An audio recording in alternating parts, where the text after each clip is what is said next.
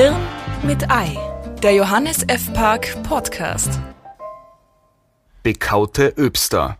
Der Alltagsflirt findet nicht statt. Wenn eine Partnerbörse in einem Werbespot 70% Flirterfolg verspricht, wie dies unlängst anlässlich einer zwei Tennisspielern routinemäßig gewährten Verschnaufpause geschah, so ist das grundsätzlich einmal uneingeschränkt zu begrüßen. Zum Beispiel mit einem beherzt angestimmten Prima. All jene, die sich in den Gefilden des nämlichen Online-Portals zum Zwecke der Zwischenmenschlichkeit selbst zu Markte tragen, wird vermutlich die hohe Effizienz der Vermittlung verzücken, mutmaße ich jetzt einmal so vor mich hin, und wir, ausreichend versorgten oder endgültig von der trauten Zweisamkeit geheilten, lassen uns gerne mit der prächtigen Laune anstecken, die so ein nach allen Regeln der Kunst positiv zum Abschluss gebrachtes Zuneigungsgeplänkel mit sich bringt.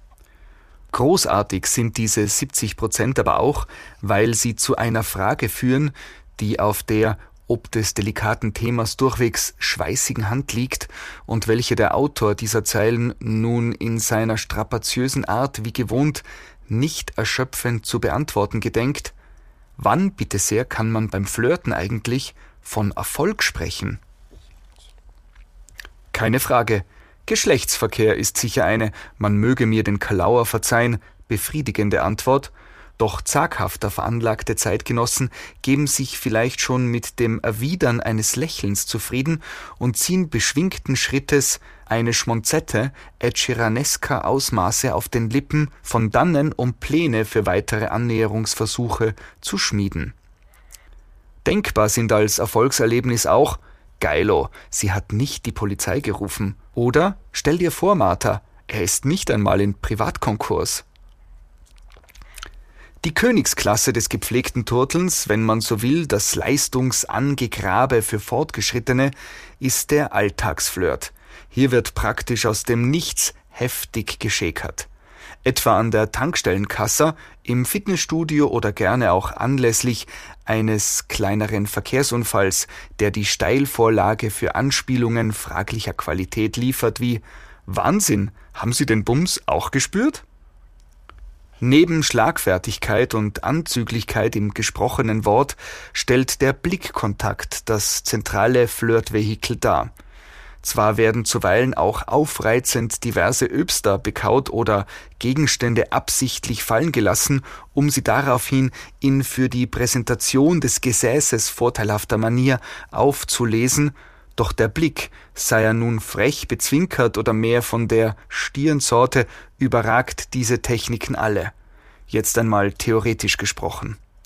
Praktisch kann ich mich dazu leider nicht weiter ausbreiten, da ich nicht selbst brate oder auch nie angebraten werde.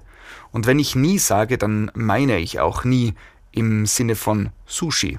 Die Absenz von Frauen, die mit Obst im Mund eindeutige Signale in meine Richtung aussenden, ist derart frappierend, dass ich anzunehmen geneigt bin, den Alltagsflirt, den gibt es überhaupt gar nicht.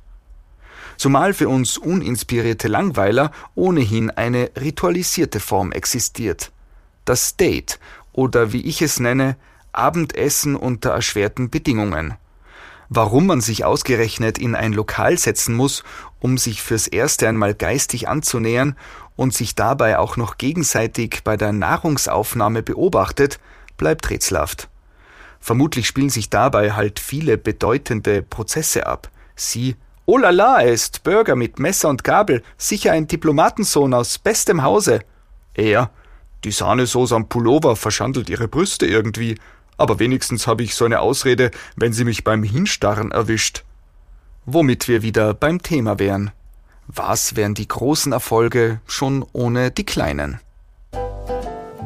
Hirn mit Ei. Gelesen von Sebastian Possart. Mehr von Johannes F. Park lesen Sie auf www.jf-park.com.